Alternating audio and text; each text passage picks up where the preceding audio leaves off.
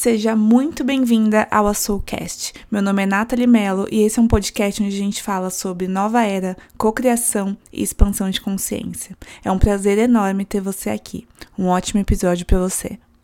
Olá, perfeição divina! Como é que você está? Espero que você esteja muito bem. Eu acabei de assistir um documentário no Netflix. O nome é Rezar e Obedecer. E eu falei, cara, não, eu tenho que dividir isso com elas, com eles. Que perspectiva, quanto insight maravilhoso que tem aqui. E antes de você, talvez. É, então, se você tá afim de, de assistir, espera um pouquinho antes de você desligar isso e assistir, porque realmente vai vir alguns spoilers aqui. Mas só para você entender um pouco do que se trata, tá? É um, é, um, é um documentário que fala sobre uma comunidade poligâmica nos Estados Unidos e fala um pouco sobre como ocorriam muitos abusos lá, abusos sexuais, enfim. Então, não é aquela coisa que tem aquela energia super leve. Eu, eu sempre vou inspirar vocês a consumirem coisas que tragam. Eu acho que tudo que a gente consome, não só o que a gente come, tá? Mas também o que a gente assiste, o que a gente ouve, também é nutrição para o nosso corpo. Então, é, toma cuidado se você sentir de assistir, você pode assistir super esse episódio aqui e não assistir lá. É, quando eu assisto isso, geralmente eu trago um olhar até um pouco clínico, tá? Então eu realmente eu trago um pouco até de frieza quando eu assisto essa, esse tipo de, de, de coisa, porque senão eu, eu gero um envolvimento emocional muito grande e, e, isso não faz bem pra gente, eu acho. Eu realmente assisti trazendo esse olhar um pouco mais de entendimento, de entender um pouco do comportamento humano. Eu gosto de assistir isso para entender o que, o que move a pessoa, por que, que ela fez isso, por que, que as pessoas caíam nisso. É, eu sou assim, tá, gente? Não sei se vocês são assim, mas eu, assim, sou uma pessoa que tô numa roda de conversa além de estar tá conversando, eu tô um pouco fazendo uma leitura das pessoas, tipo, meu, por que, que ela tá se comportando dessa forma? Qual que é a motivação dela? Então eu tenho isso raiz dentro de mim, eu gosto de, de trazer essa perspectiva, tá? Então antes de você assistir, tem esse entendimento. O que, que eu quero trazer para vocês? Vou trazer um breve resumo, então vou dar alguns spoilers aqui. Ele fala de uma comunidade é, que se formou no, em Utah, nos Estados Unidos, onde as pessoas. É, as pessoas viviam poligamicamente, mas tudo. O porquê disso? Era porque, de acordo com a religião deles, um homem que tivesse pelo menos três mulheres, ele ocuparia o reino dos céus, ele iria construir galáxias, ele iria construir planetas, então, tipo, ia ser muito poderoso. Então, isso fazia com que é, depois de um certo tempo, era um, um, um, senhor que cuidava, que era o profeta dessa, dessa comunidade, e ele era responsável, né? Dizia-se que tudo que ele falava era Deus falando, então as pessoas é, atendiam diretamente, tipo, cara, se o profeta falou, é Deus falando com a gente. E só pra ter uma ideia, tinha 10 mil pessoas na comunidade, tá? E depois esse cara morreu e o filho dele tomou conta, né? Só que o filho dele era um pouco mais, enfim, é, ele, ele incentivava casamentos de pessoas, de mulheres com de 14 anos, eram meninas de 14 e 15 anos se tornando mães. Muitas delas não queriam, mas entendiam que aquilo era vontade de Deus.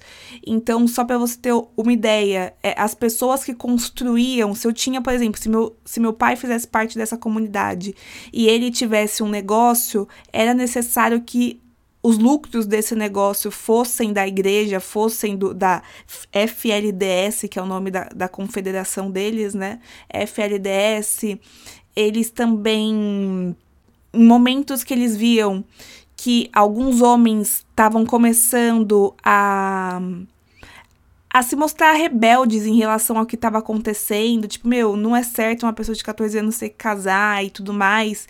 Eles pegavam e falavam, olha, faziam uma, uma missa, assim, um, um, uma cerimônia, e o, o, líder, né, que era o profeta, que é o nome dele é Warren, né, que é o, o profeta que depois acabou sendo até sendo preso, ele dava o nome de, por exemplo, olha, gente, a partir de agora, essas 20 pessoas, eu recebi informação de Deus que eles não estão mais atendendo aos desejos de Deus, eles têm que sair dessa comunidade agora, eles estão atendendo ao, sei lá, diabo, e as suas esposas não podem seguir eles, os seus filhos não podem seguir eles, as esposas e os filhos vão ser reatribuídos a outro homem e esses homens têm que sair da comunidade. Ou seja, eles demonstravam algum tipo de ameaça àquela ditadura benevolente, onde ele falou: nossa, essa é uma ditadura benevolente e as pessoas tinham que sair da comunidade.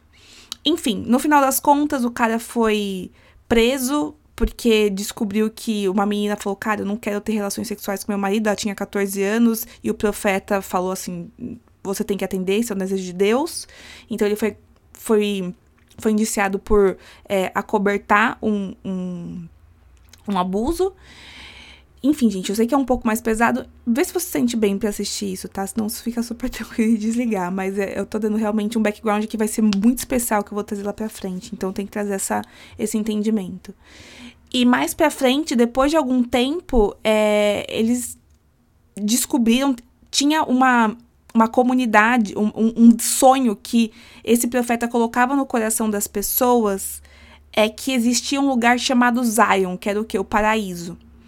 E ele, já que ele tinha muito dinheiro, cara, eles eram milionários, assim, porque muitas empresas estavam sob responsabilidade dessa comunidade FLDS, desse profeta, e eles começaram a construir um lugar no Texas que falaram que era Zion.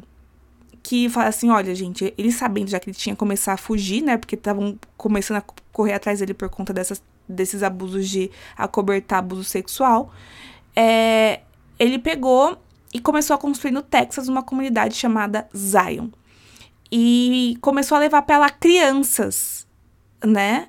E como quando, eles começaram a levar lá crianças, eles começaram a falar criar dentro do imaginário das crianças de que existia um lugar, um paraíso chamado Zion, e colocavam isso até no formato de canções, assim, para as crianças ouvirem. É muito louco colocaram em formato de canções para as crianças ouvirem e quererem ir para lá. E daí no meio da noite eles pegavam as crianças e levavam para Zion e as mães falavam: "Ah, eles foram levados para Zion, é o melhor para eles". Tipo, meu, separava famílias total. O que que eu tô querendo falar para vocês disso? Que eu achei tão importante, tão e vai ajudar muito na nossa caminhada. É, as pessoas elas estavam presas ali. E depois que o profeta foi preso, tá? Depois o profeta foi preso, descobriram barbaridades que ele fazia em relação a, a seitas e cerimônias e tudo mais. E mesmo ele preso, as pessoas vão até lá para ouvir o que ele tem a dizer, porque eles acreditam ainda que ele é o profeta e ele foi preso por pagãos e aquilo foi um erro. Aquelas pessoas daquela comunidade, elas eram vítimas, elas eram prisioneiras, mas elas não estavam acorrentadas. Elas eram prisioneiras mentais daquele cara. E por mais que o cara tenha sido preso e tudo mais, e toda a condição, elas ainda existem muitas pessoas, ainda hoje, isso foi em 2008, eu acho, vivendo nessa comunidade e seguindo aqueles ensinamentos. Ok. Por que, que eu tô falando tudo isso para você? Nós, eu, você que tá me ouvindo aqui, que temos um pouco mais de liberdade, de entendimento, de entendimento de quais são os nossos valores, de quais são as nossas. Não os nossos valores, mas quais são os nossos. nossos direitos como ser humanos como termos a propriedade sobre o nosso corpo, olhamos para isso e ficamos bestas, né? A gente fica tipo, caramba, cara, mas como que a pessoa não consegue ver e tudo mais? Como que ela não consegue ver tamanha manipulação? Aquelas pessoas dentro daquela comunidade, desde crianças. Isso, gente, a comunidade tem, acho que, 30, mais de 30, eu acho que deve ter uns 50 anos. Desde crianças, eles falam que eles acordavam todos os dias e durante uma hora eles tinham que ouvir a pregação do, do, do profeta. Para aquelas pessoas, aquilo que aquele cara falou para elas, aquilo que ela viu, a, a, a ancestralidade, né? A ancestralidade não, mas talvez os, ancestralidade mesmo, seu, as suas mães vivendo, seus pais vivendo, é para elas o mundo conhecido. A gente que tá do lado de fora, a gente consegue ver o quanto isso é absurdo, mas para aquelas pessoas que estão há vidas, há talvez gerações vivendo aquilo, aquilo é o natural. E o convite que eu quero fazer para você aqui agora é você, se fosse possível, alguém, a, a, sua versão mais elevada, ou os nossos anjos, ou os nossos mentores, os nossos guias espirituais, dizerem pra gente o que a gente gostaria de dizer para aquelas pessoas, será que eles não dariam um grande acorda pra gente? Quando eu, eu acabei de levar o Gui pro aeroporto e daí eu tava dirigindo pensando muito sobre isso, eu falei, gente, nós hoje, eu não tenho dúvida que em alguma diferente proporção, mas ainda assim em situações muito parecidas, nós vivemos dentro de uma comunidade como a daquelas pessoas. Se fosse possível que os nossos anjos mentores, a nossa versão daqui a alguns anos, gerações, olhassem para a gente, eles iam começar a fazer com que a gente trouxesse a percepção de como nós estamos vivendo em grandes limitações. E o convite que eu quero fazer aqui agora para você e que eu, o resto desse episódio eu quero trazer dessa forma é que a gente dê um passo para fora desse círculo de grandes opressões e manipulações que a gente vive. A gente olhe isso com o olhar de quem está de fora e se pergunte: quais são as manipulações que hoje eu estou vivendo?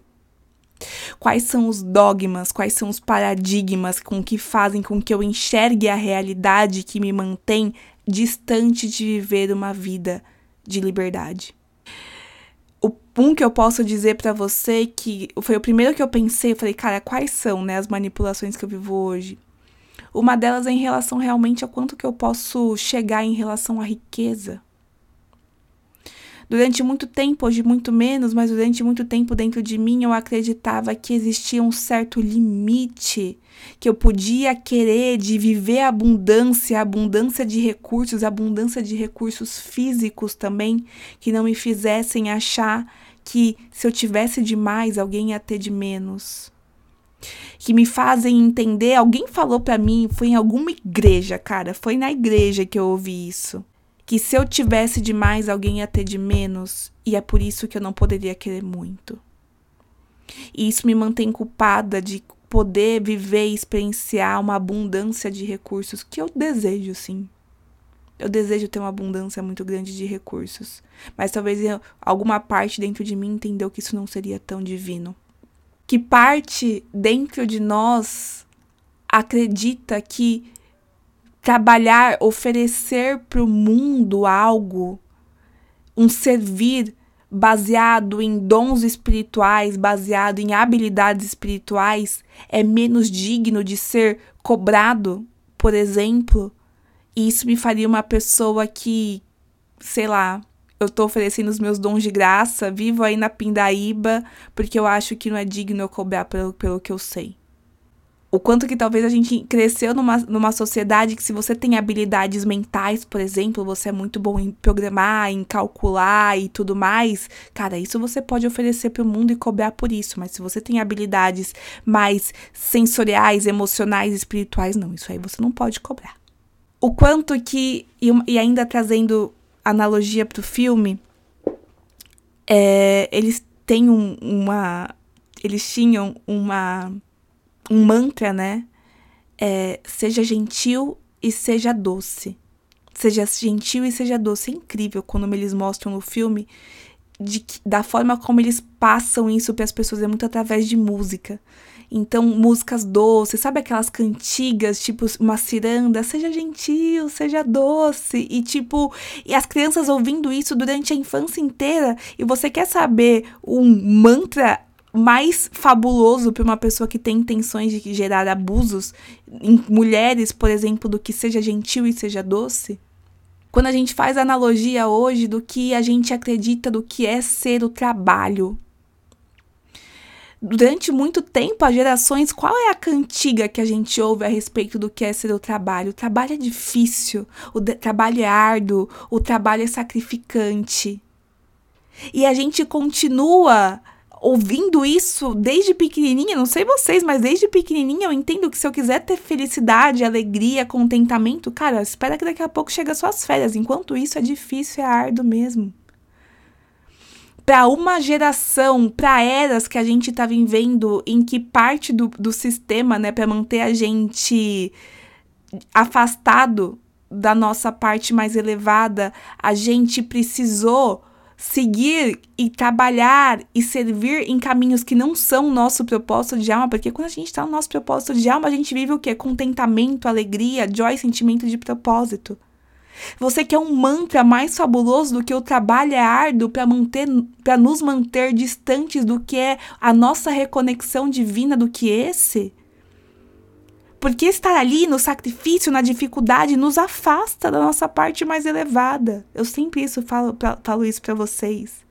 E talvez uma parte dentro da sua cabeça pegue e fale assim: ah, mas é, tem que ser desse jeito, né? Senão não coloca dinheiro dentro de casa, senão a gente não consegue sobreviver. E da mesma forma, olha a analogia, que se eu perguntasse para aquelas meninas que desde pequenininha ouviram seja gentil e seja doce, eu falei, mas será que você tem que ser gentil e doce o tempo todo mesmo? Será que de vez em quando você não tem que mostrar suas vontades? Provavelmente muitas delas falariam assim para mim, mas se você não for gentil e doce, você não vai entrar no reino dos céus porque essa é a continuação do porquê de manter naquela manipulação.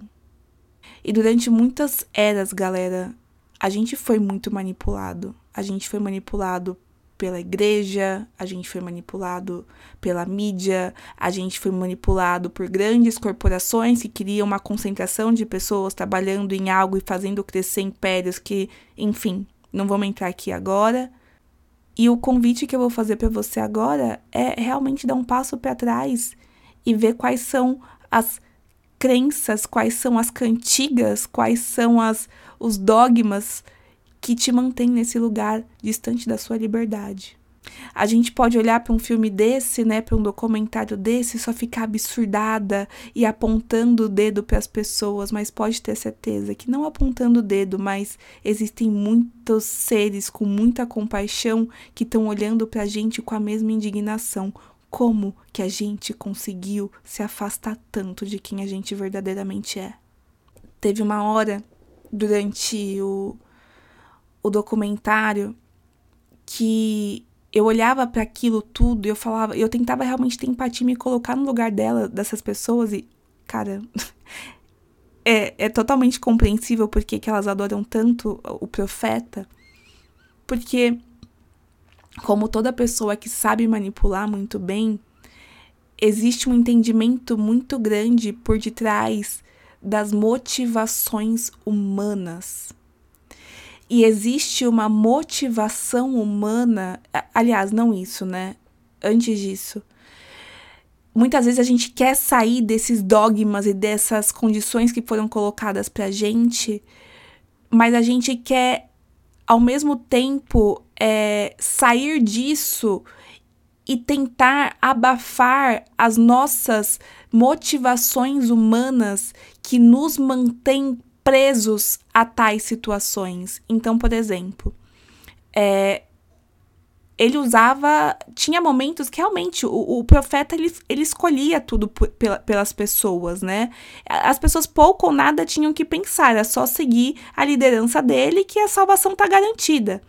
Então, tem uma parte nossa que precisa de líderes também, né? Tem uma parte nossa que precisa de guiança também.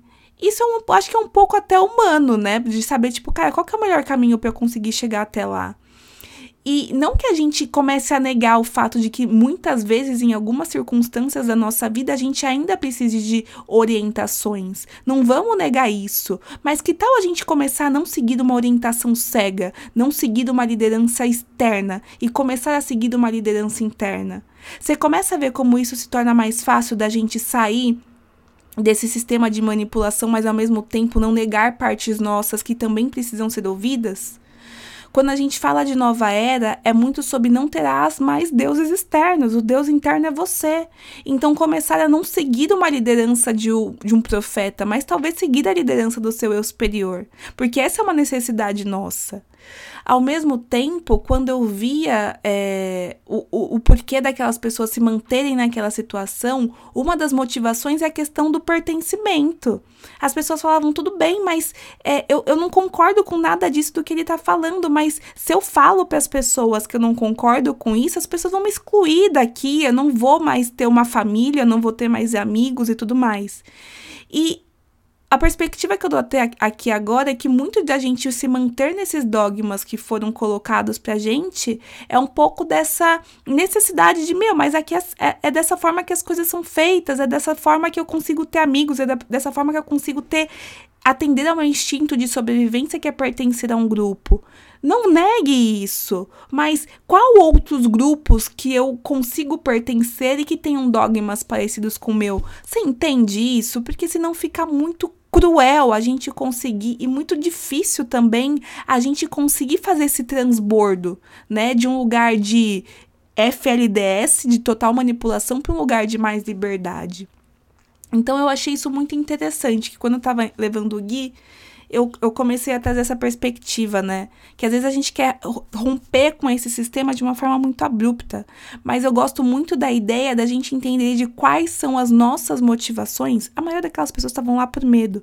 Mas quais são as nossas motivações internas que nos fazem sentir que aquilo é seguro e simplesmente é, substituir. Fazer uma substituição leve, né? E a grande inspiração é que você. É, que a gente tenha humildade o suficiente pra gente entender.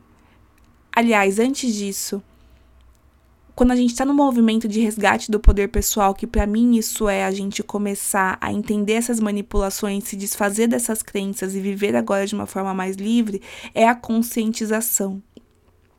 Então, eu achei essa analogia tão incrível para a gente trazer para nossa vida, porque somente tendo a certeza, tenha a certeza absoluta de que nós estamos inseridos num mundo de FLDS em diferentes proporções, mas tenha certeza, existem dogmas dentro de mim e dentro de você que nos mantém nessa nessa bolha, né?